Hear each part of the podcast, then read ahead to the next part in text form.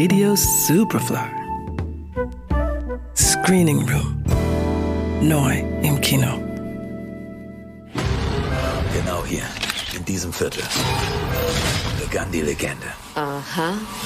Und die Legende lautet, wenn wir seinen Namen fünfmal in einen Spiegel sagen, Spiegel, erwecken wir ihn. Wir erwecken den Candyman. Auf keinen Fall.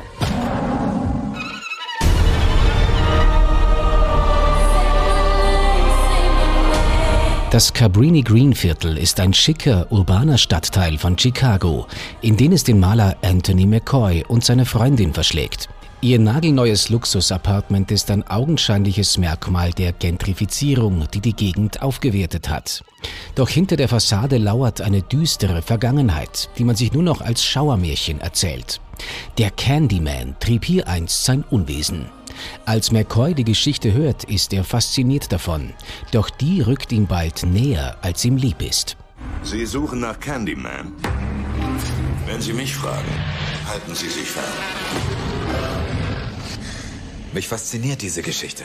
Schau in den Spiegel und sag fünfmal seinen Namen. Dann kommt der Candyman dich holen. Der Legende nach ist er ein Wiedergänger eines wegen seiner Liebe zu einem weißen Mädchen gelünchten ehemaligen Sklaven. Wird er gerufen, kehrt er zurück, um sich an denen zu rächen, die seine Existenz negieren. Soweit bekannt ist diese Prämisse bereits aus dem kultigen ersten Teil von Candyman, der bereits 1992 erschienen ist. Diese Prämisse bekommt im jetzt erscheinenden Sequel allerdings einen neuen Spin. Hier fing alles an. Die Geschichte von Candyman. Ein Mann, der im Viertel bekannt war, lief herum und verteilte Süßigkeiten an die Kinder. Eines Tages fanden ein paar Kinder Rasierklingen in Süßigkeiten. Die Polizei kam. Da sah ich das wahre Gesicht der Angst. Runter auf die Knie. Hände hoch, Hände hoch, Hände hoch. Sie schlugen ihn, folterten ihn, töteten ihn, ohne zu zögern. Ein paar Wochen später tauchten noch mehr Rasierklingen-Süßigkeiten auf. Er war unschuldig. Die Regisseurin des neuen Candyman war damals gerade einmal zwei Jahre alt und ist in der Gegend aufgewachsen, in der bereits Teil 1 angesiedelt ist.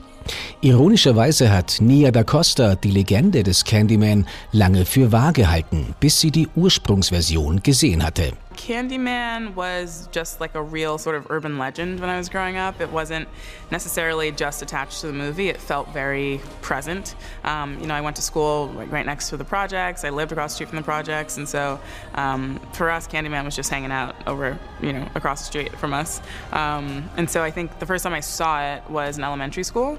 Um, but this was after I'd already kind of lived with the idea of, of there being some demon ghost man killing people in the projects. Als Regisseurin an Bord geholt wurde Da Costa von Jordan Peele, der für Produktion und Drehbuch verantwortlich zeichnet. Peele ist seit seinem Regiedebüt Get Out aus dem Jahr 2018 der Spezialist für Horror mit Tiefgang.